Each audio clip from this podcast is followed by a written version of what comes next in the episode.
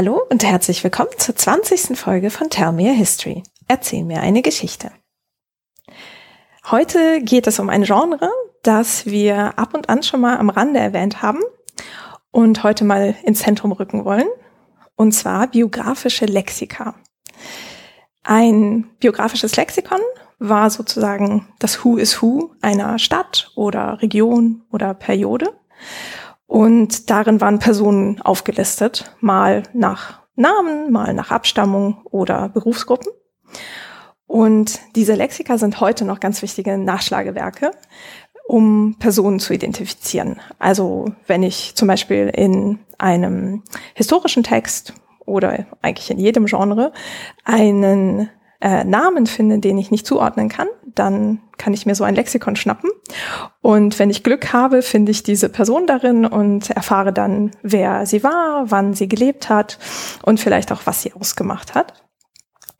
Und neben dieser sehr praktischen Funktion ähm, waren die Lexika auch eine Möglichkeit für Autoren, ihre Geschichte der Stadt oder der Region oder der Periode zu erzählen.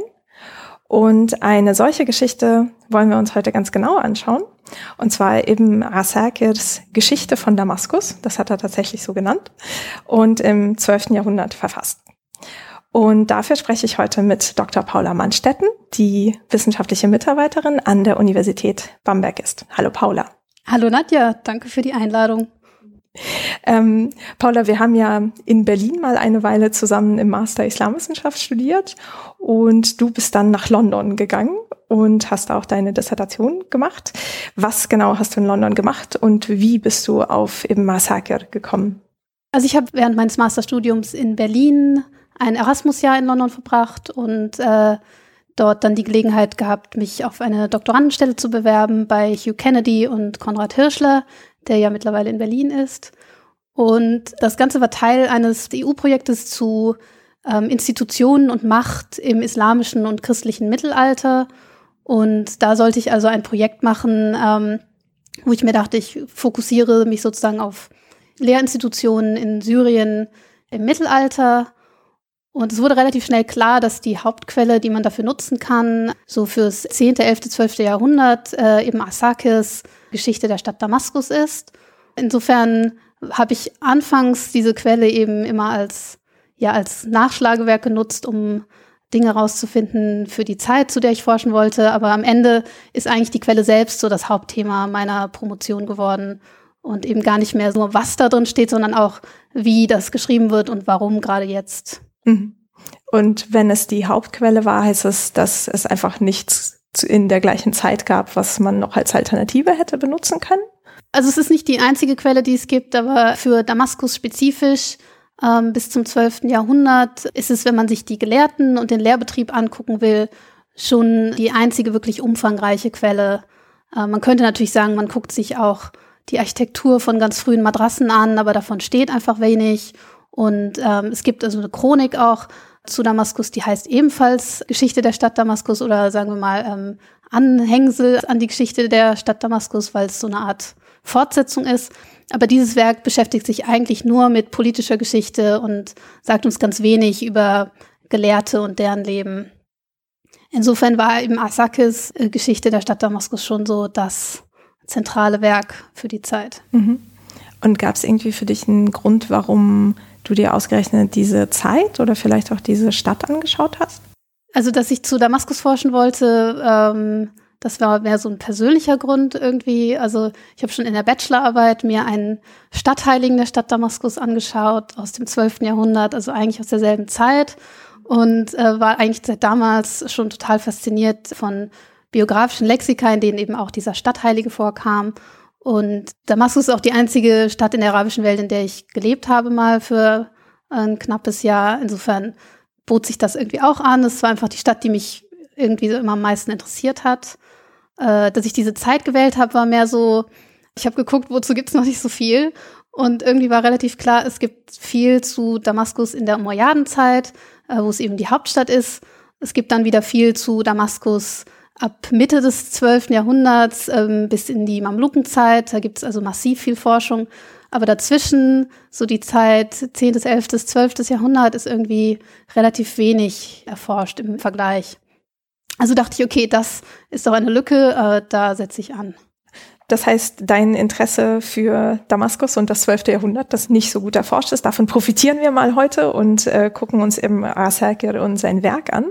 Ähm, bevor wir da direkt einsteigen, kannst du vielleicht uns mal so ein Bild ungefähr zeichnen davon, was eigentlich biografische Lexika sind. Das, damit können ja nicht alle was anfangen. Also ähm, was ist das so als Genre und wann fing das ungefähr an? Biografische Lexika sind meistens vielbändige Nachschlagewerke, äh, geordnet alphabetisch oder chronologisch nach äh, Generationen, meistens mit berühmten oder aber auch weniger berühmten Persönlichkeiten. Und das Genre an sich ist zwar jetzt kein Alleinstellungsmerkmal der islamischen Kultur, ähm, es gibt also auch in China ganz viele biografische Lexika, ähm, schon ganz früh, aber es gibt wohl keine Kultur, in der derart viele Biografien gesammelt wurden in derart großen Werken. Und es gibt wohl keine Kultur, in der biografische Lexika eine derart wichtige soziale Funktion hatten. Mhm. Und soziale Funktion in welcher Hinsicht? Biografische Lexika sind fast alle bestimmten Personengruppen gewidmet und dienen damit einer wichtigen Funktion, sozusagen die Identität dieser Gruppen ähm, entweder niederzuschreiben, aber auch erst zu schaffen. Also nehmen wir zum Beispiel biografische Lexika für bestimmte Rechtsschulen. Es gibt also die vier sunnitischen Rechtsschulen, äh, die mit der Zeit angefangen haben, die Biografien aller ihrer Mitglieder in der Vergangenheit aufzulisten, angefangen mit dem Menschen, den sie als Gründer der Rechtsschule sehen. Also nehmen wir mal Ahmad im Hanbal als Gründer der hanbalitischen Rechtsschule. Und dann fängt eben so ein Werk an mit der Biografie des Gründers ähm, und listet dann nach Generationen alle ihm nachfolgenden wichtigen Vertreter der Rechtsschule auf. Und sowas zu schreiben ähm, ist eben nicht nur dafür da, einfach mal, damit man bloß nicht vergisst, wer das alles war, sondern auch um zu erklären, hier, es gibt uns als Hanbaditische Rechtsschule, das ist unsere Vergangenheit, das sind unsere Vorväter, auf die wir uns berufen und hier ist auch die ununterbrochene Kette, die uns zurückführt zu unserem Gründer und solche Werke dienen also auch dazu, zu sagen, wer ist überhaupt Teil unserer Gruppe, wer gehört dazu und wer auch nicht. Und dasselbe gilt also für andere biografische Lexika, äh, zum Beispiel von Korangelehrten oder von Ärzten. Es gibt biografische Lexika von Dichtern, von Sängern, von Hadith-Gelehrten.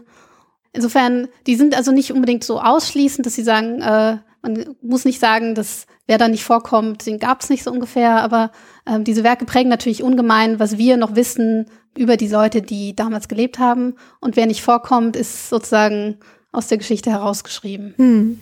Und dasselbe gilt eben auch für Stadtgeschichten, die ähm, in der Form von biografischen Lexika geschrieben werden. Also die eben sagen, unsere Stadt hat diese Vergangenheit, das sind alles die Menschen, die ähm, Teil unserer Stadt sind. Das wäre sozusagen eine soziale Funktion, eine Erinnerung zu schaffen für bestimmte Gruppen und damit auch die Zukunft dieser Gruppen äh, zu sichern. Ja. Und waren die Leute, die diese Werke verfasst haben, auch immer Teil der Gruppe, die Sie beschrieben haben? Ähm, nicht unbedingt, aber meistens schon soweit ich das einschätzen kann. Also eben Asake ist ein Damaszener und ganz fest verwurzelt in der Damaszener Stadtgeschichte und es liegt deshalb nahe, dass jemand wie er das tut. Dasselbe gilt für eigentlich alle Stadtgeschichten, würde ich jetzt einfach mal behaupten. Eben Al-Adim schreibt die Stadtgeschichte von Aleppo und ist selber Aleppiner. Mhm. Al-Khatib al-Baghdadi schreibt die Stadtgeschichte von Bagdad ähm, und kommt selber aus Bagdad.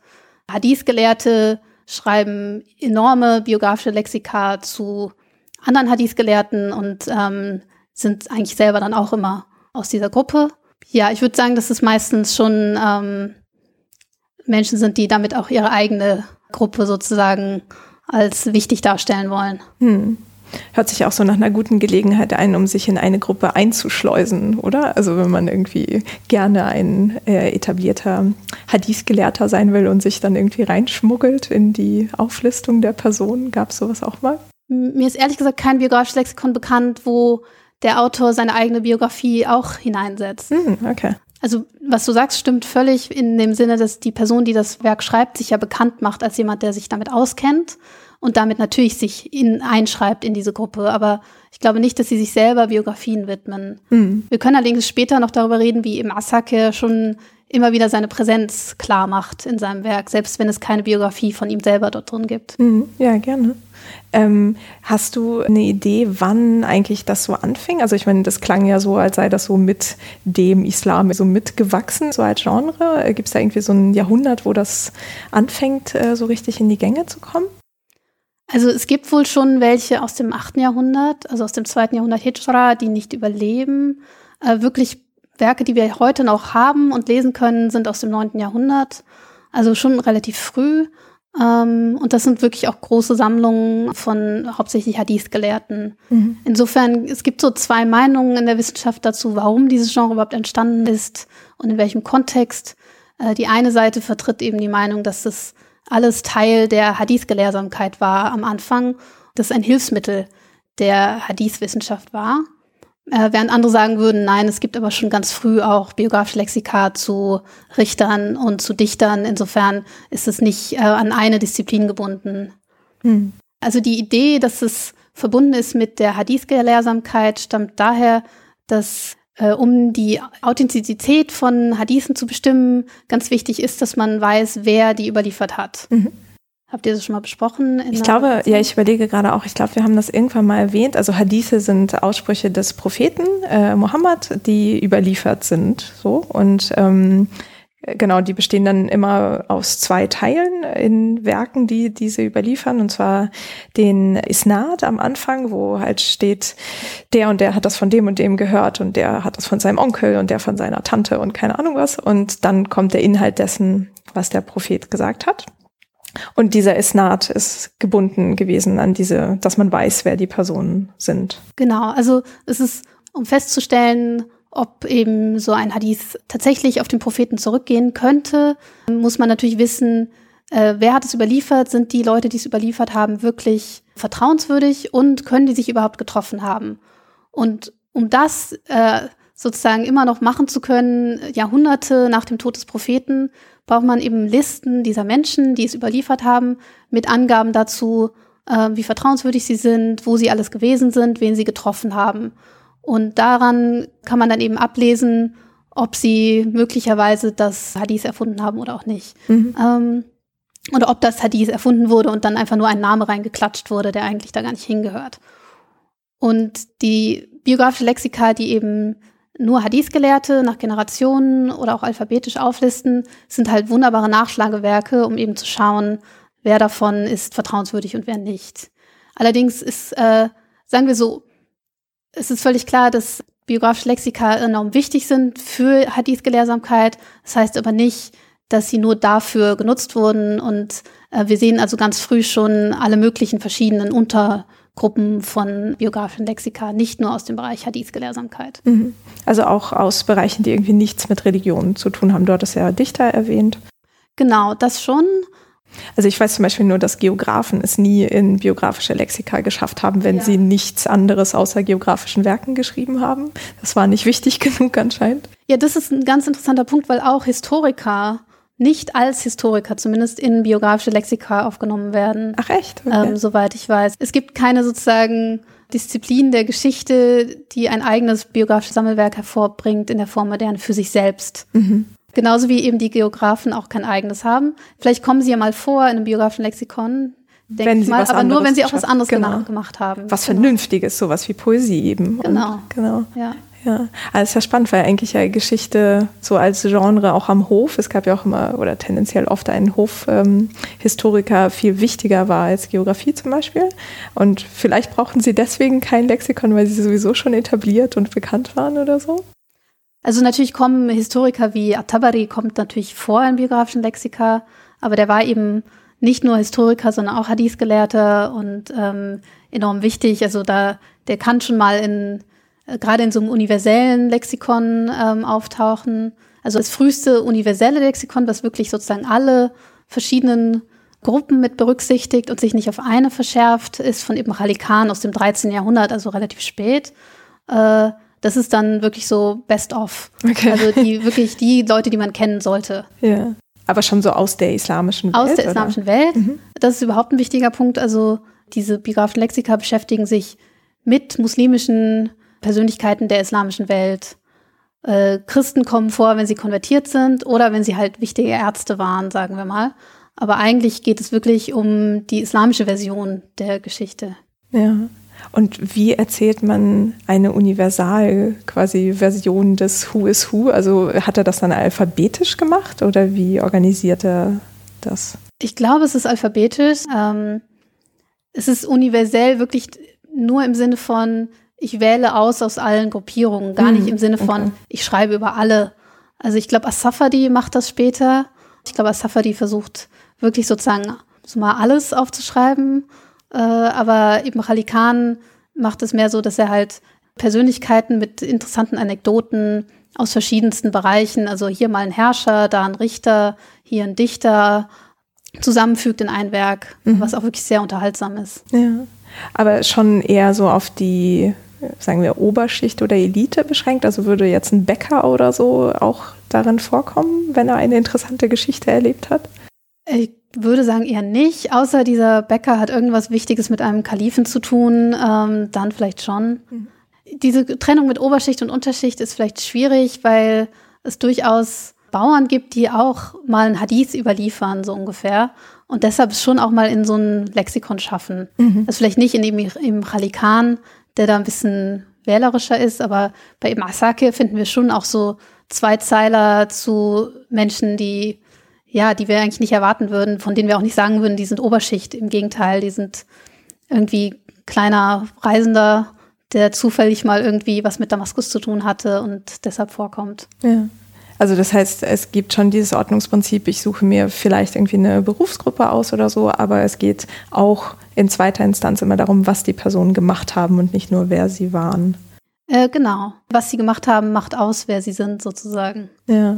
Und Hast du eine Idee davon, ob das, also wenn er schon so im neunten Jahrhundert so langsam äh, sich verbreitet, war das dann ein Genre, das in der gesamten islamischen Welt, also was weiß ich, von Nordafrika bis Indien irgendwie verbreitet war oder gab es irgendwie eher so Zentren? Also es ist in der ganzen arabischen Welt verbreitet. Es gibt ganz wichtige Lexika aus Marokko, Tunesien, ähm, bis eben hin zu Lexika aus Iran, aus Afghanistan. Äh, mit Indien kenne ich mich jetzt nicht so aus, aber soweit ich weiß, vielleicht etwas später gibt es da auch biografische Lexika. Ähm, es fängt dann auch an, dass biografische Lexika ins Persische übersetzt werden oder auch dann auf Persisch geschrieben werden.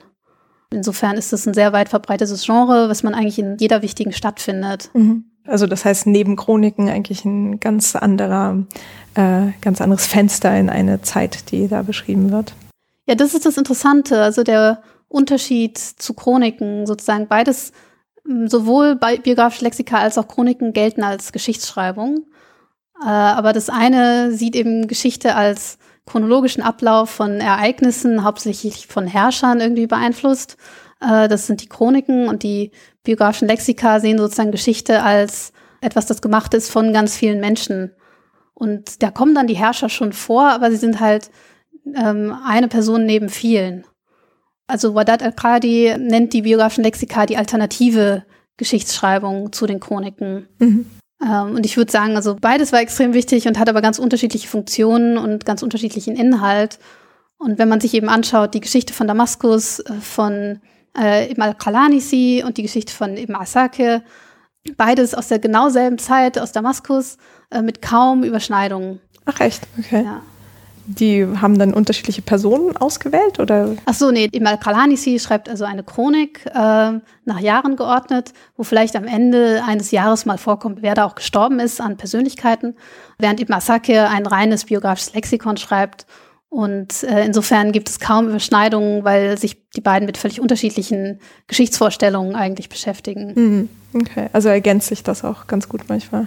Es ergänzt sich, aber es macht es auch schwierig, weil man sozusagen zwei Versionen bekommt und ganz unterschiedliche Perspektive darauf, was in der Zeit eigentlich wichtig war.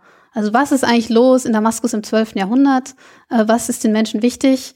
Sind es die ganzen politischen Ereignisse? Sind es die Kreuzfahrer? Sind es irgendwelche Herrscher und äh, was die so an Kriegen führen? Oder sind es eben die ganzen Menschen, die auf der Straße sind, die herumreisen, die sich wissenschaftliche äh, Dinge vermitteln? Mhm. Ja, das ist eine ganz gute Überleitung, bevor wir zu eben Asakirs Werk äh, springen. Wie, wie war denn Damaskus so im 12. Jahrhundert? Wie kann ich mir das vorstellen? So, war es friedlich? War es nicht so friedlich? Also, es passiert ganz schön viel in Damaskus im 12. Jahrhundert. Es ist friedlich, je nachdem, welcher Bevölkerungsgruppe du angehörst und wie sehr du jetzt Angst vor den Kreuzfahrern hast oder nicht. Sagen wir so, wäre ich jetzt ein ähm, Schiit, der einer Untergruppe angehört, die eben verfolgt wurde in bestimmten Jahren, dann würde ich sagen, es gibt so bestimmte Jahre, da wäre ich vielleicht, äh, die hätte ich vielleicht nicht überlebt. Äh, als Sunnit, der wie eben Asake, der dominierenden Rechtsschule der Schafiiten, würde ich sagen, es geht einem ganz gut. Ist äh, Damaskus zu der Zeit irgendwie Teil eines größeren Reiches eigentlich oder ist das irgendwie eine Stadt für sich nur? Ja, also in der Zeit kommt Damaskus sozusagen raus aus einer langen Zeit, in der es eigentlich nur ein Stadtstaat war. Mhm. Also wenn wir nochmal zurückgehen, äh, Damaskus wird erobert von den Muslimen in der ersten Hälfte des siebten Jahrhunderts und wird dann die Hauptstadt der Umayyaden-Dynastie. Und in der Umayyadenzeit entstehen also so Prachtbauten wie die Umayyaden-Moschee in Damaskus, die auch heute noch steht und in der übrigens Ibn Asakir öfters mal unterrichtet hat. Und als dann aber die äh, Abbasiden die Herrschaft übernehmen, verlagern die ihre Hauptstadt eben nach, in den Irak, später nach Bagdad. Und Damaskus wird so zum regionalen Zentrum, aber ist politisch sehr viel weniger wichtig. Und wenn man es mal ganz pauschal sagt, dann äh, ist sozusagen Damaskus so ein regionales Zentrum oder auch Stadtstaat eigentlich von der Abbasidenzeit bis 1154 äh, also zu Lebzeiten im Asakis, wenn Nureddin, ein Sengide, die Stadt erobert. Und diese ganze Phase dazwischen, also es ist ein ständiger Wechsel von Dynastien, die meistens von Ägypten aus regieren, ähm, kleinere wie Tuluniden oder Irschididen, aber dann auch die Fatimiden. Dann ab dem 11. Jahrhundert die Seldschuken, die ein riesiges Reich äh, aus dem Osten heraus regieren, aber eben bis Syrien und Damaskus vordringen. Aber im 12. Jahrhundert, als eben Asake eben in Damaskus lebt, ist es eigentlich ein Zentrum, was von einer Unterdynastie, also von den Buriden regiert wird. Und ganz Syrien ist aufgespalten in kleinere Territorien. Dann kommen die Kreuzfahrer noch dazu, äh, übernehmen noch hier dies und das. Die äh, ganzen muslimischen Herrscher sind eigentlich auch untereinander verstritten. Die Buriden und die Seldschuken. Der eine Buride sitzt hier, der andere Buride sitzt da und sie wollen sich gegenseitig auch ihre Territorien wegnehmen. Also es ist, äh, sieht jetzt nicht so friedlich aus, wenn man bedenkt, wie zerrissen das Land ist. Aber man sieht eben gleichzeitig unheimlich viele Gelehrte, die ein- und ausgehen aus den Städten und herumreisen. Und man hat das Gefühl, ja, also was auf politischer Ebene passiert, betrifft jetzt nicht unbedingt immer auch ähm, Handel und Reisen von Gelehrten. Mhm. Also das heißt, äh, es war sicher genug, als dass man sich auf die Reise machen konnte anscheinend. Das schon. Man könnte natürlich überlegen, ob vielleicht Ibn Asakir ähm, seine Reisen auf der Suche nach Wissen zum Teil auch unternommen hat, um so einer gewissen Instabilität zu entkommen. Mm. Okay, aber das heißt, es hört sich auf jeden Fall an, als sei viel los. Also wenn gerade so viele Parteien und Interessengruppen äh, in der Region irgendwie unterwegs sind, dann ist das auf jeden Fall nicht langweilig, würde ich mir vorstellen. Und ähm, also in Damaskus selbst ist dann der Sitz dieser Buriden oder? Genau, also die Buriden sind Atabeks der Seldschuken. Also sozusagen Atabeks sind so Vormünder oder Tutoren eigentlich, die ähm, dem zu jungen Seldschuken-Prinzen helfen sollen zu regieren und dann natürlich auch selber zum Teil die Herrschaft übernehmen. Und die Buriden regieren dann eben bis 1154 in Damaskus, also für ein gutes halbes Jahrhundert. Ah ja, okay. Und das fällt genau in die Zeit von Ibn Asakis Leben.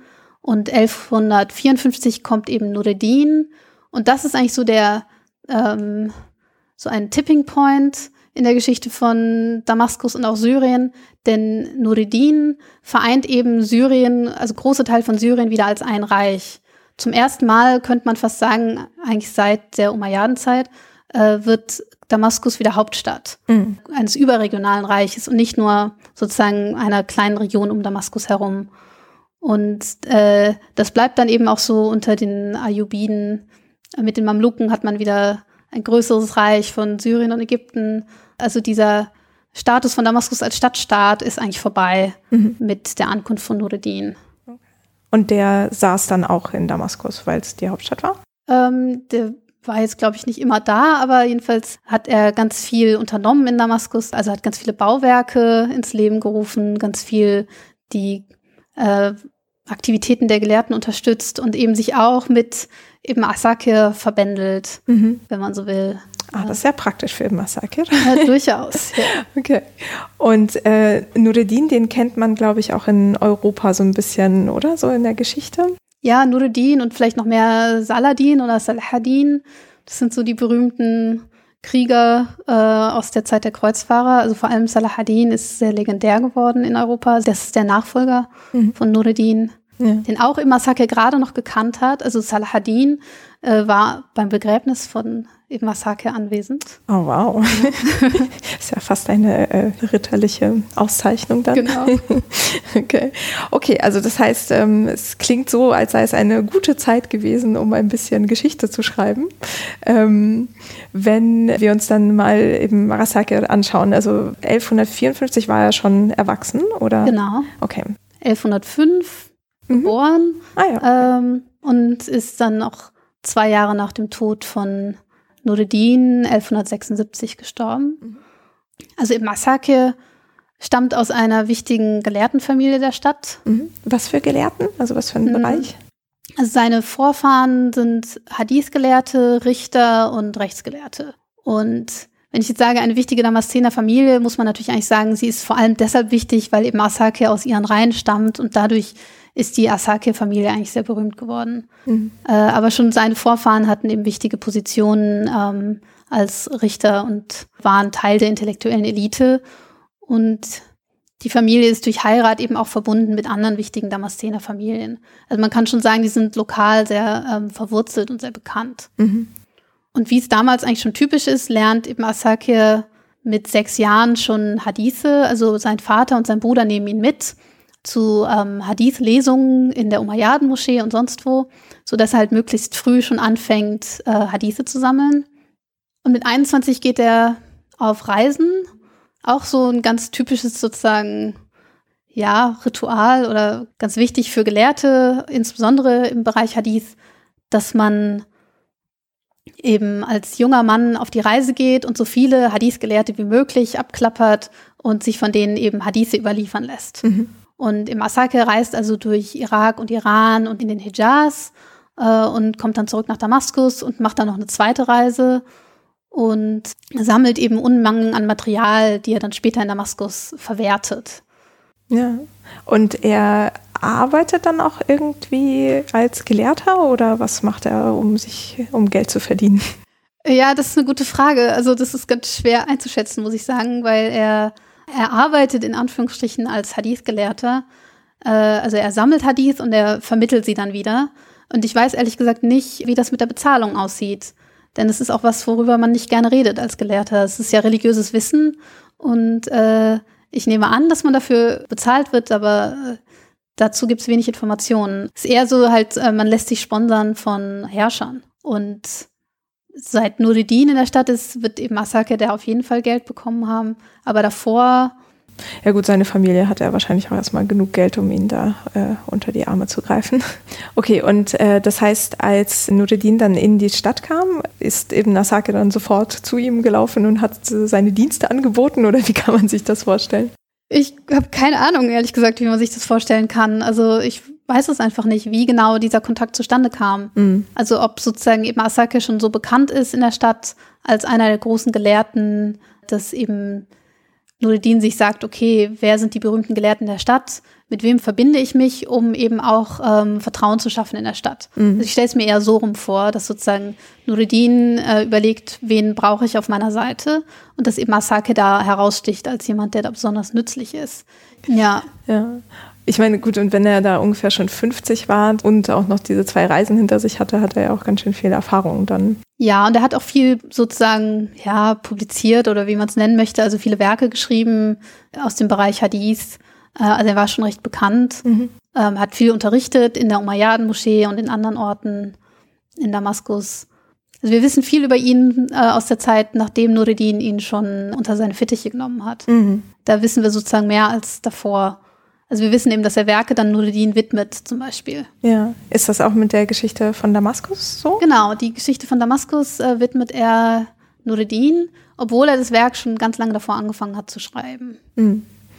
Ja, es ja, bietet sich dann an. Bietet sich aber an, das im Nachhinein sozusagen umzuwidmen. Und es kann sich ja eigentlich auch fast nichts Besseres vorstellen, als der Herrscher, der Damaskus endlich wieder zu einem Zentrum macht, ähm, dem widmet ein, man ein Werk, das wirklich in seiner Größe etwas nie Dagewesenes ist. Ein 80-bändiges Werk zur Geschichte von Damaskus. Also es passt eigentlich gut zusammen. Okay, 80 Bände. Also 80 Bände in der modernen Edition, ja. Oh, wow. Das sind 10.000 Biografien in etwa. Also es ist wirklich ein Monument. Ja. Okay, ja, passt natürlich dann zu dem, dem man es dann im Nachhinein widmet. Ähm, und war dann die Idee, das auch so als so ein Monumentalwerk äh, der Nachwelt zu hinterlassen? Oder erzählt uns im Nasaket vielleicht, warum er das verfasst, irgendwie so zu seiner Motivation? Ja, also eben Asake schreibt eine ganz kurze Einleitung, eine Mukaddima zu seinem Werk, wo er beschreibt, dass er eben dieses Werk schreiben wollte, schon lange. Äh, und ähm, ist was ganz Interessantes. Er sagt halt, hier schreibe ich eine Geschichte der Stadt Damaskus. Und da hängt er dann so einen Anhängsel dran, wo er sagt, Damaskus, die Mutter von Syrien, äh, möge Gott sie schützen vor Vergessen, möge Gott sie schützen vor den Feinden, die hier Unfrieden stiften wollen, äh, möge Gott sie vor Fragmentierung schützen. Und da bekommt man so ein bisschen diesen Eindruck, dass er das Gefühl hat, hier ist eine prekäre Situation. Äh, Damaskus ist vielleicht auf einem guten Wege, dank Nureddin, aber wir müssen die Erinnerung dieser Stadt schützen, denn die Vergangenheit ist turbulent gewesen und ähm, indem wir jetzt die Geschichte aufschreiben, sichern wir sie eigentlich für die Zukunft. Mhm. Äh, was er auch beschreibt, ist eben, wie er eigentlich, ja, müsste man sagen, prokrastiniert hat. Also er hat äh, dieses Werk geschrieben, aber dann wieder aufgegeben, dann hat er irgendwie müde Augen oder kam nicht mehr dazu und er behauptet dann in dieser Einleitung, dass eben Nureddin es war, der ihn motiviert hat, das dann doch fertig zu schreiben. Oh. Äh, worauf dann natürlich eine lange Lobrede auf Nureddin folgt, ja, die so einen großen Teil der Einleitung annimmt. Ja.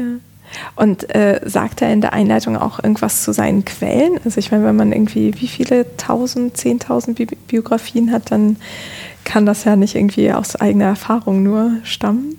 Also er sagt, glaube ich, nicht zu seinen Quellen in der Einleitung, aber er zitiert Quellen durchaus ähm, innerhalb der Biografien und innerhalb der folgenden Bände.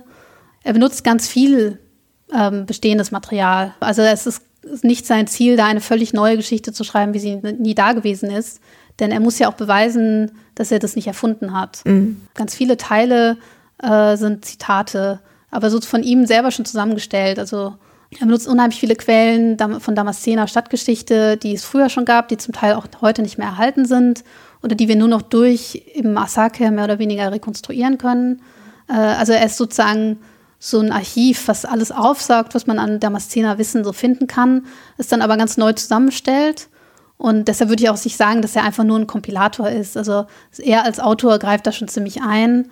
Ganz viele Elemente sind Sachen, die er selber gesammelt hat äh, oder die er selber erlebt hat. Also ist jetzt nicht so, als käme alles irgendwie von früheren Quellen, aber es ist so eine Mischung. Mhm. Ja, das ist ja, glaube ich, bei vielen Genres so, ne, dass man immer anknüpfen muss an Bestehendes, um sich zu beweisen als Teil dieser Tradition und dann aber halt seinen eigenen Input dann noch irgendwie reinbringen. Genau. Wenn wir bei dem Punkt sind, ähm, dass er alte Quellen benutzt, welchen Zeitrahmen äh, deckt er denn so ab in seiner Geschichte von Damaskus? Also von der Gründung der Stadt oder ab irgendeinem bestimmten Jahrhundert an? Also die früheste Biografie sind Adam und Eva. Ah, okay, wow. Ja. Okay.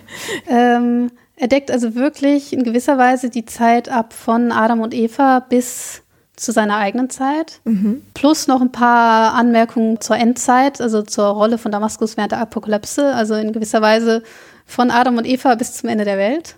Hat er da auch eine konkrete Vorstellung, wann dieses Ende der Welt ist? Oder ist das nur so ein äh, generelles? Das sagt er nicht, aber es gibt lauter Endzeitvorstellungen, die mit Damaskus zu tun haben, äh, mit Jesus, der da vom Minarett steigt und mit Kämpfen in Syrien ähm, auf dies, Also das spielt jetzt heute bei ISIS auch wieder eine Rolle, dass man erwartet, dass Endzeitkämpfe in Syrien stattfinden. Äh, insofern mh, mm, ist es jetzt nicht so weit hergeholt. Mhm. Das, also Ibn Asakir erfindet das nicht, sondern er sammelt einfach bestehende Texte, die etwas sagen zur Rolle von Syrien in der Endzeit. Darunter auch sowas wie die Umayyaden-Moschee wird auch noch 50 Jahre nach dem Ende der Welt bestehen. Natürlich. Ja. okay. Hatten diese Endzeitvorstellungen irgendwas mit den Kreuzzügen zu tun oder war das unabhängig davon? Also die Endzeitvorstellungen sind, glaube ich, älter mhm. äh, als die Kreuzzüge. Aber man kann sie natürlich immer wieder auspacken, wenn sozusagen neue Armeen kommen und die Oberherrschaft der Muslime streitig machen. Mhm. Aber ich habe mir die nicht im Detail angeguckt. Die kommen auch nicht in den Biografien vor, sondern in den Einführungsbänden des Werkes. Also wenn er jetzt bei Adam und Eva anfängt, äh, wie kann ich mir das vorstellen? Also das heißt, wenn ich den ersten von 80 Bänden aufschlage, ist halt der erste Name Adam oder wie organisiert er das eigentlich? Also es ist so, dass, ähm, es fängt an mit dieser kurzen Einleitung, der Mukaddima, und dann der erste Band ist eigentlich ein Fada'il-Werk. Ein Fada'il-Werk ist so ein ähm, Werk, was die Vorzüge oder die Vortrefflichkeit von etwas, in dem Fall einer Stadt, äh, auflistet. Das sind ganz viele Hadithe oder andere Sprüche, die frühen Autoritäten zugeschrieben werden. Und das ist also ein langer Band, wo es wirklich geht darum, äh, warum Damaskus so und Syrien, warum das toll ist, warum Mohammed schon etwas darüber gesagt hat. Es gibt einen 200-seitigen Teil zur Eroberung von Damaskus. Äh, also so ein Sammelsurium von verschiedensten Traditionen, die die Wichtigkeit von Syrien und spezifisch Damaskus preisen. Damit werden wir sozusagen hineingeführt in das Werk. Ähm, Im zweiten Band geht es dann ganz konkret um Damaskus und das ist nämlich eine Topographie oh, der Stadt okay. Damaskus.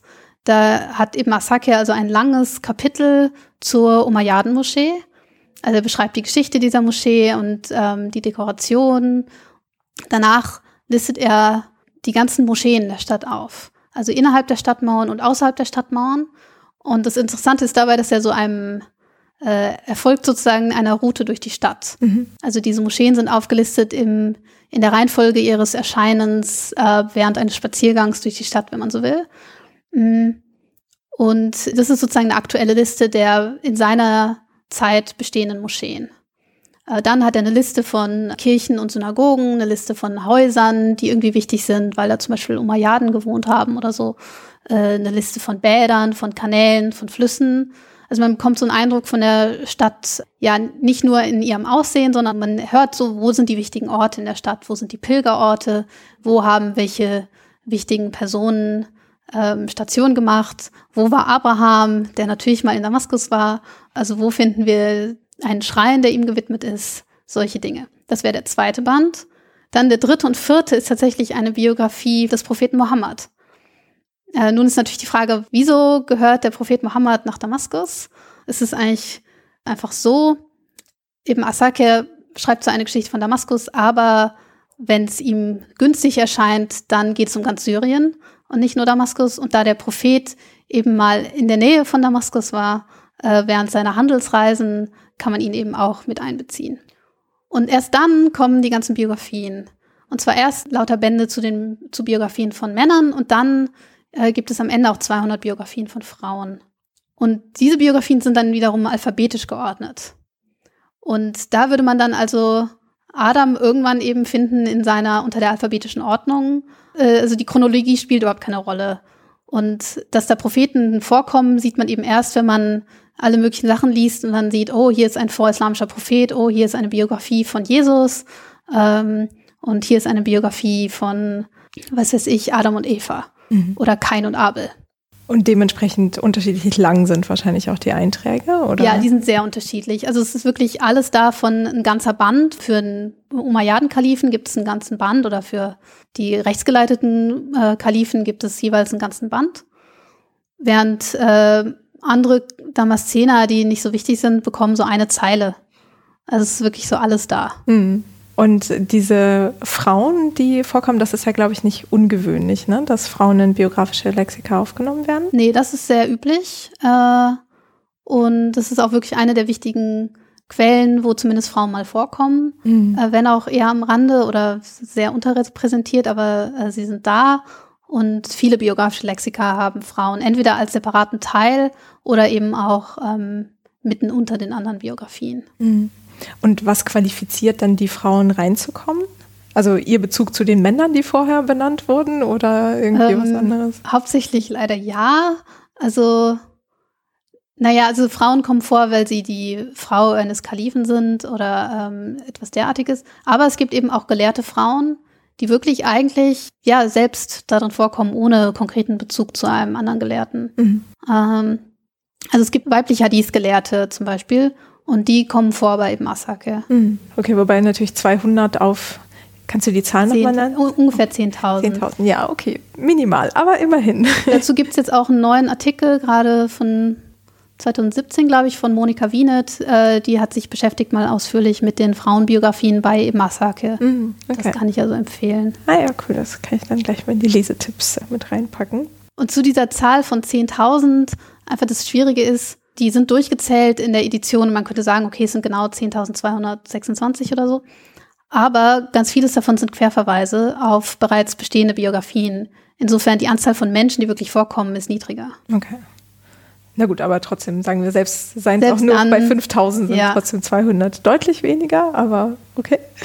Ja, okay. Das heißt, also wir haben diese einzelnen Bände, dann ganz viel Männer alphabetisch und dann Frauen alphabetisch. Und diese ähm, apokalyptischen Vorstellungen sind dann im letzten Band? Oder ähm, die sind Teil des Bands 1 zu den Vorzügen von Syrien. Ah, okay. Die sind jetzt auch nicht irrsinnig präsent. Aber ähm, die kommen dort vor und die sind so ein bisschen eingesprengelt noch in Band 2 zur Topografie. Mhm. Also da mag dann vielleicht mal ein Hadith vorkommen, wo es eben heißt, äh, die Umayyaden-Moschee, die ich hier gerade beschrieben habe, wird übrigens 40 Jahre nach der Apokalypse noch bestehen. Mhm. Ja. Aber hauptsächlich ist das in Band 1 äh, zu den Fadail. Mhm. Aber das ist ja ein sehr vielschichtiger ähm, Aufbau. Ne? Also ich kann da irgendwie daraus aufbauend mir vorstellen, wie die Stadt ungefähr ausgesehen hat oder was auf jeden Fall dafür wichtige Punkte waren und dann die Apokalypse auch noch nett und ganz viele Personen. Okay, wow. Okay, gut, bei 80 Bänden äh, würde es mich auch wundern, wenn da wenig Information wäre. Und wenn wir jetzt mal uns anschauen, welche Personen er eigentlich reingenommen hat. Gibt es da irgendwie ein Muster oder so? Also, dass man sagen kann, okay, hatte man nur, was weiß ich, die eine Familie genommen und die andere immer weggelassen oder hat er da irgendwie selektiert? Also, er schreibt in der Einleitung eben, dass er äh, aufgenommen hat, die großen Vorbilder unter den Menschen, die entweder in Damaskus gelebt haben oder durch Damaskus durchgereist sind. Ähm, und es geht um solche, die eben einen Beitrag geleistet haben zur ja eigentlich islamischen Geschichte. Mhm. Und insofern kommen eben äh, klar Christen und Juden eigentlich nicht vor, obwohl es davon massiv viele gab in Damaskus. Und äh, wiederum dann innerhalb dieser Selektion versucht er schon relativ ähm, allumfassend zu sein. Das könnte man zumindest meinen, wenn man diese ganz kurzen Biografien sieht. Es geht also wirklich nicht darum, nur Leute aufzunehmen, von denen man wirklich was ganz Tolles berichten kann, hm. sondern es reicht, dass jemand mal ein Hadith vermittelt hat und dann schreibe ich das auf äh, und dann ist es halt ein einzeiliger Eintrag. Dieser Anspruch auf eine relative Vollständigkeit Damaszener Geschichte, wenn es jetzt um äh, Muslime geht, kann einen so ein bisschen ähm, auf eine falsche Fährte führen natürlich, weil es natürlich auch Leute gibt, die er nicht aufnimmt.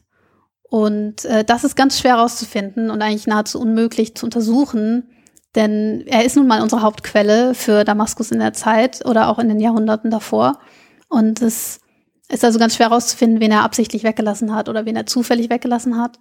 Äh, es fehlen zwei Biografien von wichtigen hanbalitischen Gelehrten seiner eigenen Zeit mhm. in der Edition. Jetzt ist halt die Frage, ähm, fehlen die wirklich? Hat er sie einfach weggelassen oder hat jemand Späteres dafür gesorgt, dass sie verschwinden? Ist es Zufall oder ist es Absicht? Das wissen wir nicht. Mhm. Die andere Sache wäre, dass also weit weniger Schiiten als Sunniten auftauchen. Natürlich könnte man sagen, ach, wahrscheinlich war Damaskus mehr sunnitisch als schiitisch. Aber Damaskus war lange unter schiitischer Herrschaft und äh, eben Asakir ist eindeutig ein ja, jemand, der sehr für die sunnitische Version von Geschichte steht. Insofern kann es durchaus Absicht sein, dass äh, Schiiten weniger vorkommen. Er nimmt sie durchaus auf, vor allem wenn sie eben Hadithe vermitteln, die ihm nützlich scheinen, aber sie sind durchaus weniger präsent. Mhm. Und ähnliches kann man eigentlich sagen für so ähm, die Rechtsschulen, also die schafiitische Rechtsschule ist tatsächlich die wichtigste Rechtsschule in Damaskus, aber sie ist schon überproportional vertreten in diesem Sammelwerk. Okay, also das heißt, er versucht da schon in den Vordergrund zu rücken. Ich würde sagen, ja. Also auch wieder gesagt, das ist schwierig zu beweisen. Also wie sagt man, hier fehlen 20 äh, Hanafiten, wenn man sie nicht irgendwo anders belegen kann. Also das wäre möglich, das noch genau zu untersuchen. Äh, lässt sich aber nicht so eindeutig sagen. Man kann aber sagen, also wenn es jetzt um Imasakes eigene Zeit geht, dass natürlich viel mehr Informationen da sind zu den schafiitischen Gelehrten seiner Zeit, bei denen er selber gelernt hat. Mhm. Also da ist er auch sehr ausführlich, zum Teil sehr präzise, sagt genau, wo die wann unterrichtet haben. Ähm, da sagt er bei den Hanafiten durchaus weniger. Mhm. Und wenn das so Personen waren, die er kannte, äh, kommt da auch so ein bisschen was von seiner Beziehung zu den Personen durch in der Art, wie er das beschreibt? Ähm, ja, aber sehr neutral sozusagen. Also er gibt uns selten eine ganz klare Meinung zu jemandem. Und er als Autor ist zwar sehr präsent, also das Wort Ich kommt zwar ständig vor, aber äh, es geht selten um seine eigene Version von etwas. Also auch Leute, die er kennt, da schreibt er eher, warum er sie kennt oder woher. Mhm. Oder er fügt so eine Mini-Anekdote ein, okay, mein Vater nahm mich manchmal mit, um diesen Typen zu besuchen. Also sowas vielleicht. Aber da ist jetzt, was wir vielleicht heute von einer ähm, Biografie erwarten würden, dass da jemand mal richtig auspackt, das gibt's nicht. Mhm. Okay, also das heißt so vom Schreibstil ist das nüchterner, ja? Oder? Ja, durchaus, mhm. ja eigentlich sehr nüchtern. Also ich glaube, er versucht auch absichtlich sozusagen diesen Eindruck zu erwecken, dass er relativ neutral ist. Vielleicht äh, stimmt das eben nicht, dass er wirklich neutral ist. Ich würde davon ausgehen, dass ein Historiker nie neutral ist. Mm, okay. Und wie kann ich mir so einen Eintrag vorstellen von einer Person, die sagen wir mal jetzt nicht einen ganzen Band einnimmt, ähm, sondern vielleicht irgendwie nur so ein, was weiß ich, eine halbe Seite oder so, ähm, fängt er dann an, immer irgendwie hat er so ein gleiches Schema, dass er sagt, sie, die Person heißt so und so, wurde da und da geboren und machte Tralala oder wie baut er das auf? Also das, es gibt sozusagen ein paar typische Elemente, die selten alle auftauchen, aber alle sozusagen vorkommen können. Um, ähm, das sind so ungefähr sieben, acht Elemente. Mehr gibt's aber auch nicht. Das sage ich jetzt beruhend auf gelehrten Biografien. Das wäre für Kalifen, die dann einen ganzen Band einnehmen, vielleicht nochmal anders. Aber nehmen wir jetzt mal den typischen Gelehrten, dann fängt es an, erstmal mit dem Namen. Der Name ist sozusagen wie die Überschrift. Ähm, das ist eben nicht nur der Vorname, sondern die ganze Genealogie, also so und so, Sohn des, Sohn des, Sohn des, Sohn des und Vater des und Spitzname, dann eine ganze Reihe von Nispen, also äh, Namen, die eine Affiliierung ausdrücken, wie aus Damaskus oder aus Bagdad, der Hanafitischen Rechtsschule zugehörig äh, oder der Theologischen Schule der Ascharia zugehörig, äh, solche Dinge. Mhm. Äh, dann kommt oft, aber nicht immer, auch als Apposition an den Namen dran die Hauptbeschäftigung. Also zum Beispiel der Koranleser oder der Richter von Damaskus oder ähm, der Imam der Sohn zur Moschee. Mhm. Und dann ähm, in unterschiedlicher Reihenfolge kommen Elemente zur Biografie. Die sind meistens so ein bisschen verstreut. Also zum Beispiel, wann kam er nach Damaskus oder reiste er nur durch oder irgend sowas. Also der Bezug zu Damaskus ist oft was, was relativ früh auftaucht. Mhm. Dann auch eher oben in der Biografie finden wir eins so der zentralen Elemente, nämlich eine lange Namensliste. Und diese lange Namensliste sind eigentlich die ganzen Lehrer, die diese Person hatte und die Schüler, die diese Person hatte. Hm. Und äh, als jemand, der so wissen will, wie hat man damals gelebt, ist es natürlich so ein Moment der Verzweiflung, wenn man auf diese lange Namensliste stößt. Aber eigentlich ist es so eins der Schlüsselelemente. Ähm, und daran sieht man auch ganz klar, was die Funktion dieser Biografien war. Es geht hier nicht um die Familie, von der man abstammt, sondern die Lehrer, von denen man gelernt hat. Und äh, jeder Lehrer, von dem ich gelernt habe, ist eigentlich eine Aussage darüber, was ich für einen Status habe, wie gut ich bin sozusagen. Mm, die Lehrer sind oft eigentlich nur Hadith-Lehrer. Also von wem habe ich alles Hadith gelernt, an wen habe ich Hadith weitervermittelt. Damit ist klar, welche Rolle habe ich in dieser langen Kette von Hadith-Überlieferungen, die weitergetragen wird. Äh, bei Imasake kommt dann fast immer ein sozusagen Beispiel-Hadith. Und zwar fängt es also an mit dem vollständigen Isnad in seiner Zeit, also ungefähr zehn Namen und dann kommt das Hadith. Und dann vielleicht noch ein Kommentar von Ibn Asakir, ja, und dieses Hadith habe ich selber auch noch mit einer kürzeren Vermittlungslinie und dann kommt seine kürzere Vermittlungslinie mit dem Hadith. Und dann vielleicht am Ende noch so zwei, drei Versionen vom genauen Todesdatum und vielleicht noch der Ort, wo er begraben ist. Hm. Also erstmal hört es sich an, als würde so ein Eintrag zu 90 Prozent aus Namen bestehen. Das kann man fast so sagen. Okay. Und dann geht es ihm schon darum, seine eigenen Gelehrten Kreise sozusagen da mit abzubilden, ne? weil er ja auch Hadith-Gelehrter ist und deswegen stehen die so im Vordergrund. Ja, also das kommt jetzt nicht in jeder Biografie vor, aber ähm, er selber taucht eben oft auf. Also erstens, jedes Zitat eines Hadith muss zwingend mit ihm selber anfangen, weil er nur Hadithe weiter verbreiten kann, die er selber gehört hat. Mhm. Und der Isnad fängt immer damit an, dass eben Asake sagt, äh, mir vermittelte. Und dann kommen Namen und einer dieser Namen ist der Name der Person, der die Biografie gewidmet ist. Mhm. Das ist die Verbindung. Insofern ist Masake mit jeder Person tatsächlich persönlich verbunden, wenn man so will, die äh, in der Geschichte von Damaskus vorkommt. Äh, sofern er eben ein Hadith hat, was ihn mit dieser Person verbindet. Ist jetzt nicht in jeder Biografie so und wenn er einer Biografie einem Herrscher widmet, dann ist da kein Hadith dabei, aber bei den Gelehrten eben schon. Ähm, und ich habe das Gefühl, es geht wirklich gar nicht so sehr um den Inhalt des Hadiths, was der Prophet da gesagt hat, sondern es geht wirklich um diese Isnadkette. Ähm, in jeder Biografie wird Ibn Asakis eigene Zeit zurückverbunden mit dem Propheten. Und wenn man das sozusagen in jeder Biografie durchexerziert, dann merkt man natürlich, so ein Werk, ja, die Funktion so eines, so eines Werkes geht darüber hinaus, einfach nur aufzuschreiben, was in der Stadt passiert ist. Sondern es ist ein ständiges Wiederaufrufen der Verbindung zum Propheten. Mhm. Aber vor allem der Verbindung eben Asakis zum Propheten. Ja, der Verbindung eben Asakis durch alle möglichen Generationen hindurch bis zum Propheten. Also es ist auch ein Monument, äh, das er sich selber widmet, würde ich ja, erwarten. Ja, also es ist ja schön, sich so einzuflechten in alle Geschichten. Ja. Praktisch. Und ähm, du hattest das ja vorhin auch schon so äh, angesprochen mit der Funktion, dass es halt mehr um diese Gelehrsamkeit ging, als jetzt darum, dass es jetzt irgendwie wichtige Familien waren oder so. Ähm, gab es denn eigentlich außer Nureddin, der jetzt sozusagen als Patron galt, noch irgendwie eine andere Gruppe, an die das gerichtet war so richtig? Kann man das da irgendwie rauslesen? Also einfach nur an seine Kollegen sozusagen? Oder gab es noch irgendwie eine andere ja, Publikumsschicht, die er damit erreichen wollte? Also ich denke, er hat da mehrere Gruppen im Blick und Nureddin kommt ja auch recht spät dazu. Also als er anfängt, das Werk zu schreiben, weiß er ja noch nicht von der Existenz Nureddins. Das spielt also keine Rolle. Ähm, er fängt das Werk an, soweit ich weiß, in einer Zeit, wo er auf Reisen ist und eben jemandem wie As-Sam'ani begegnet, der dieses berühmte Kitab al-Ansab, also auch ein biografisches Lexikon geschrieben hat.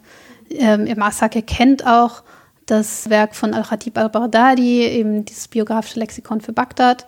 Und ich denke, er hat schon die Idee, das brauchen wir jetzt auch für Damaskus, ähm, so ein Werk. Also ich würde sagen, ähm, er schreibt es für die Damaszener, denn er hat ganz viele lokale, präzise Informationen, die nichts bedeuten für jemanden außerhalb von Damaskus. Wie zum Beispiel? Ähm, naja, zum Beispiel, gerade bei den Propheten geht es ihm ganz äh, klar darum, zu zeigen, wo genau in Damaskus diese Propheten gewesen sind. Und es geht zum Teil wirklich in derartiges Detail. Also da ist die Geschichte von Noah und Noah ähm, für den musste irgendwie ein Ofen überlaufen als Zeichen Gottes. Und dieser Ofen befindet sich genau an der Mauer hier von der Zitadelle, hier auf der linken Seite in der so und Straße. Und äh, Kain und Abel waren also auf dem Kassunberg direkt über Damaskus. Da gibt's heute noch ja, die Grotte, in der eben Kain Abel erschlagen hat. Und das wird eben genau beschrieben, wo das ist. Also als Damaszener kann ich mir da lauter Informationen holen ähm, dazu, wie wichtig meine Stadt eben auch schon vor dem Islam war. Mhm. Und äh, es gibt dann bei den ganzen Umayyaden steht immer dabei, in welchem Haus genau sie gewohnt haben, in welcher Straße, wem das Haus vielleicht heute gehört auch. Es sind so ganz detailreiche lokale Informationen. Ähm, dazu kommt auch sowas wie ähm, Isnade, die nicht nur sagen, wer ein Hadith übermittelt hat, sondern auch, wann und wo das genau passiert ist. Mhm. Und da flechtet er auch oft so ähm, lokale Informationen ein. Also mir im Asakir wurde dieses Hadith vermittelt in der Umayyaden-Moschee im Jahre so und so. Ähm, es sind viele lokale Informationen dabei und wir wissen eben auch, dass das Werk in Damaskus ganz viel gelesen wurde nach seinem Tod oder auch schon zu seinen Lebzeiten. Okay. Also das heißt, der hatte tatsächlich Rezipienten innerhalb der Stadt. Ganz genau. Ähm, das ist also von Konrad Hirschler schon sehr ausführlich erforscht worden. Die ganzen Gruppierungen, die so zusammenkamen, um sich dieses Werk anzuhören. Und es sind wirklich nicht nur Gelehrte, sondern auch ähm, Händler und Handwerker. Mhm. Also da gibt es ein ganz breites Publikum, darin sind auch Frauen und Sklaven dabei, die kommen und sich in langjährigen Sitzungen, ne, es dauert natürlich ewig, so ein Werk durchzugehen, äh, die sich das also anhören. Ich würde sagen, die, genau, die lokalen Damaszener sind sicherlich wichtig. Herrscher wie Nureddin äh, auch. Und ich würde sagen, schon auch die Gelehrten außerhalb von Damaskus, denen man eben zeigen muss, es gibt uns, wir sind wichtig als eine lokale Tradition sozusagen, die vernetzt ist mit der gesamten islamischen Welt. Mhm. Also damit meine ich, die meisten Gelehrten, die vorkommen, waren eben nicht nur in Damaskus, haben Hadithe, die nicht nur aus Damaskus stammen, sondern ähm, fast jeder Hadith-Gelehrte ist irgendwie vernetzt mit der islamischen Welt. Mhm. Und man sieht sozusagen, nicht nur Damaszener sind in die Welt gereist und haben gesammelt, sondern auch die Welt ist nach Damaskus gekommen ähm, und ist zum Teil auch da geblieben. Ja. Also versucht er hier so Damaskus halt so eine Metropole darzustellen. Ich würde sagen, ja, auf jeden Fall. So als Zentrum äh, von Gelehrsamkeit. Mhm. Und dadurch, dass es eben zurückgeht bis zu Adam und Eva, sieht man eben, diese Stadt war eigentlich immer wichtig. Sie ist nicht erst jetzt mit Nureddin wichtig geworden, sondern sie war schon immer wichtig. Und Gott hatte auch einen Plan für diese Stadt sozusagen. Also er hat am Anfang seine ganzen äh, Propheten da irgendwie mal vorbeilaufen lassen. Jakob war mal mit seinen Schafen da irgendwie in der Oase um Damaskus. Jesus und Maria sind natürlich mal vorbeigekommen. Ähm, Mohammed war in der Nähe und dann ne, die Umayyaden, Abbasiden, die ganzen Gelehrten, die in der Stadt waren oder geblieben sind. Mhm. Und würdest du sagen, dass das so eins der wichtigsten Elemente dieser Geschichte ist? Ähm, also dieses Ich will das Werk über Damaskus schreiben, damit das halt als so ein Symbol der Bedeutsamkeit in die Geschichte eingeht? Oder gab es da irgendwie noch eine Zusatzfunktion, die dieses Werk vermitteln konnte? Also ich denke, man kann dem Werk ganz viele Funktionen irgendwie zuschreiben. Ich würde sagen, was du gerade gesagt hast, ist mein Eindruck im Moment eines der wichtigsten. Nun ist es aber so, es sind 80 Bände und man müsste vielleicht schon alle lesen. Äh, alle Wissenschaftler, die sich mit dem Werk beschäftigen, haben da vielleicht unterschiedliche Meinungen, je nachdem, auf welche Biografien sie sich gestürzt haben. Mhm. Ähm, es gibt relativ viel Forschung eben nur zu der Topografie. Und äh, viele, die dazu forschen, haben sich die Biografien nie angeschaut und haben deshalb natürlich einen ganz anderen Eindruck. Äh, hatte das für andere Gruppierungen vielleicht irgendwie noch eine Bedeutung, also außerhalb der Hadith-Gelehrsamkeit? Also weil diese Lesezirkel, die du jetzt auch erwähnt hattest, das klingt ja so ein bisschen wie Heimat- und Sachkundeunterricht, dass man irgendwie so ein bisschen eine Idee von seiner eigenen Stadt bekommt. Und das war ja vielleicht gar nicht von dem Massaker so angelegt, oder? Also er hat das ja wahrscheinlich eher so als Beweis dafür, wie wichtig die Stadt war, dass halt der und der Prophet da war. Und für die lokalen Leserinnen war das dann vielleicht ja so ähm, einfach wie so ein ja so ein touristisches Element irgendwie und nicht eins mit, oh, ich bin jetzt in einer wichtigen Stadt. Also hat man da irgendwie eine Idee davon, wie Leser ihn begriffen haben oder warum sie ihn gut fanden, wenn sie ihn gelesen haben? Also das mit diesen Lesezirkeln ist ähm, ein interessantes Phänomen. Ja, es ist schwer zu sagen, was die davon mitgenommen haben. Im Endeffekt geht es bei diesen Sitzungen darum, jemand liest das Werk vor und alle, die zugehört haben, werden aufgenommen in eine Liste von Zuhörern und ähm, haben sich damit das Recht erworben, was sie dort gehört haben, auch weiter zu vermitteln. Also für viele Anwesende geht es darum, Lehrerlaubnis sozusagen für bestimmte Hadithe zu sammeln. Mhm. Und wenn man sich das Ganze angehört hat, hat man halt in einem Schlag wirklich massenweise Hadithe, die irgendeine Verbindung zu Damaskus haben, ähm, gesammelt. Und für viele ging es also darum, okay. dieses Hadithe hören in großen Sitzungen äh, wurde wichtig als Ritual, weil es eben so ein immer wieder Aufrufen der Verbindungen zum Propheten. Äh, das wäre jetzt eine ganz lange andere Geschichte, also eine Geschichte der Bedeutung von Hadith-Übermittlung, nachdem es schon die kanonischen Sammlungen gibt. Es steht also schon fest, welche Hadithe sind vertrauenswürdig, aber Hadith wird weiter vermittelt, obwohl es ja gar nicht mehr nötig wäre. Ne? Wir haben jetzt festgelegt, mehr oder weniger, was ist vertrauenswürdig, aber es wird trotzdem weiter vermittelt. Mhm. Und das Erhalten der Verbindung ist ganz wichtig und Leute, die eben kommen zu diesen Sitzungen und sich das anhören, die sind Teil dieses Phänomens, dass man ähm, diese Verbindung aufrechterhalten will, dass man möglichst kurze Verbindungen zum Propheten schaffen will, dass man Kinder mitbringt in diese Sitzungen, damit sie ganz klein sind, wenn sie es hören. Und wenn sie dann später ganz alt werden, können sie so eine ganz kurze Verbindung aufbauen, weil sie die Letzten waren, die noch im Asake selbst gehört haben. Äh, also das ist sozusagen das Phänomen. Mhm. Wie viel davon jetzt äh, Leute waren, die wirklich was wissen wollten zur Geschichte ihrer Stadt, finde ich ganz schwer einzuschätzen. Ist sicherlich auch der Fall. Hm, ich kann mir jetzt kaum vorstellen, dass jemand mit dem Buch in der Hand durch die Gegend läuft und guckt, ach ja, wo war jetzt nochmal dieser Stein, auf dem irgendein Opfer gebracht wurde. Ja. Ja, wie ist denn das eigentlich mit äh, so der Nutzbarkeit so eines Werkes? Also hat sich da im Massaker irgendwelche Gedanken zugemacht? Weil ich meine, 80 Bände, ich meine, das kann ich ja nicht mal eben irgendwo mit in der Tasche mitbringen, sondern muss da in irgendeine Bibliothek oder so? Also ähm, wie geht man mit so einem Riesenwerk um? Ja, also das ist schwer zu sagen, glaube ich. Also man schreibt es halt gelegentlich noch ab, aber selbst das Abschreiben dauert ewig. Und ähm, es ist sicher nichts, was man rumträgt, sondern was halt, ja, ein Herrscher kann das sich für seine Bibliothek bestellen, so ungefähr. Mhm. Ähm, was dann passiert ist, ist, dass Leute abgekürzte Fassungen geschrieben haben. Das ist relativ üblich und ähm, zwei, drei, wenn nicht mehr Autoren haben also Kurzfassungen von Ibn Asakis Geschichte von Damaskus geschrieben, die dann so 20 Bände sind. Das ist also ein bisschen handlicher. ja, äh, geht so. Ne? Ja. Okay. Und die waren dann nur noch die Personen? Also was haben die dann weggelassen? Also zum Beispiel eben Mansur, das ist so ein Serienabkürzer, der hat massiv viele Werke abgekürzt. Der lässt halt die Isnade weg. Oh, zum Beispiel. Okay. Und er lässt auch so jede, keine Ahnung, vielleicht dritte Biografie weg. Damit wird es kürzer. Aber er behält das Hadith. Okay. Nur das ist den Isnad nicht mehr. Und er packt, soweit ich weiß, sogar die Frauen dann eben in den Gesamtteil der Biografien mit hinein. Okay, aber das heißt, man macht dann sozusagen Exzerpte, die nur noch 20 Bände lang sind. Ja. Ja. Und ganz viele spätere äh, Autoren von Chroniken und biografischen Lexika nutzen ihn halt so als Archiv, wo sie sich Informationen holen. Ja. Ähm, insofern muss es zugänglich gewesen sein in Damaskus und auch in anderen Städten. Ja. Gibt es denn da Informationen zu ähm, in anderen Werken, zum Beispiel wie seine Geschichte von Damaskus angekommen ist? Also, dass es, was weiß ich, weit verbreitet war oder dass irgendein Herrscher in, keine Ahnung, im Irak das auch gelesen hat oder so? Also dazu weiß ich zu wenig. Ich wollte eigentlich unbedingt ein weiteres Projekt jetzt machen zur Rezeption von Ibn Asakis Geschichte von Damaskus. Man kann sich ja zum Beispiel angucken, welche Manuskripte es noch gibt und wo die so herkommen. Ja. Die sind halt sehr verteilt, eigentlich nie komplett, sondern immer Teile. Ein paar Bände liegen hier, ein paar Bände liegen da.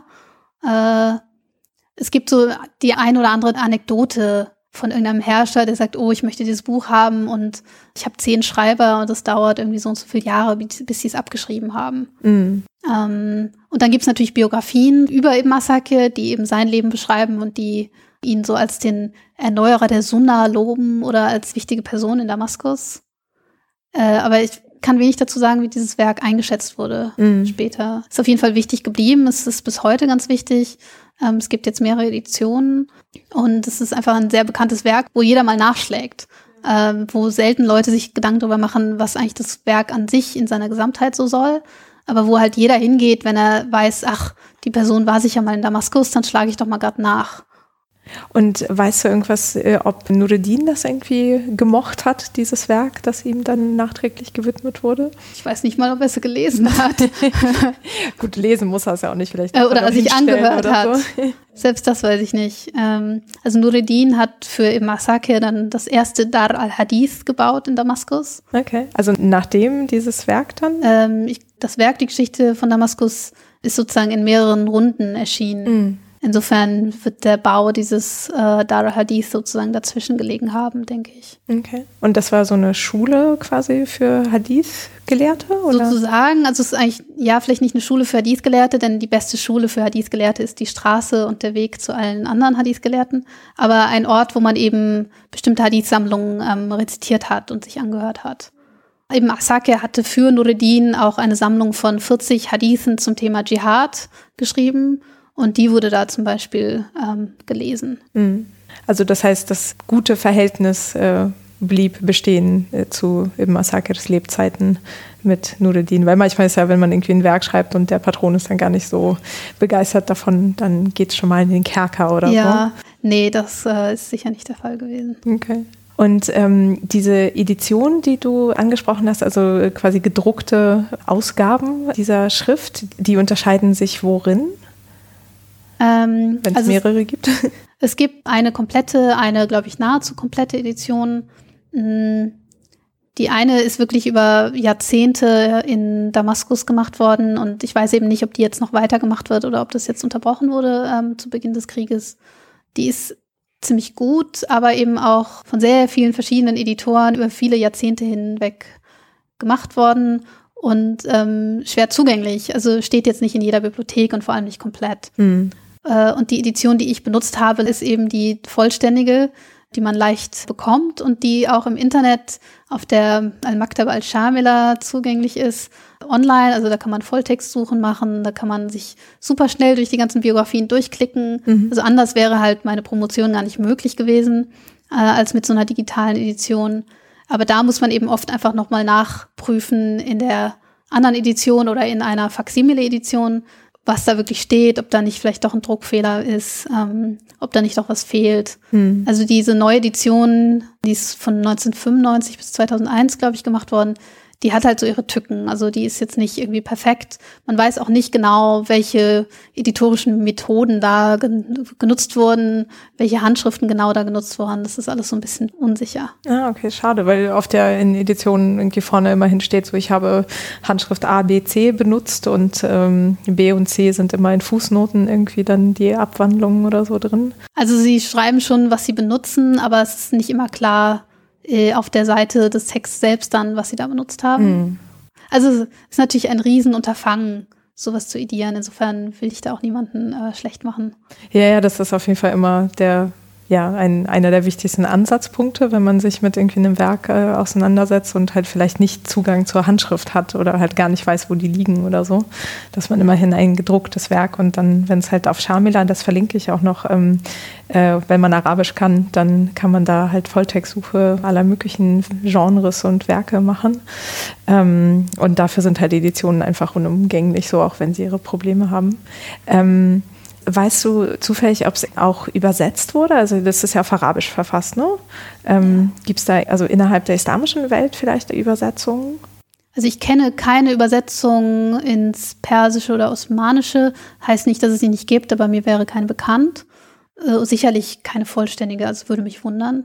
Äh, in europäische Sprachen gibt es also eine Übersetzung des zweiten Bandes mit der Topografie ins Französische. Mhm. Also das erklärt vielleicht auch, warum das wirklich so der meistgenutzte Band ist aus diesen 80 Bänden.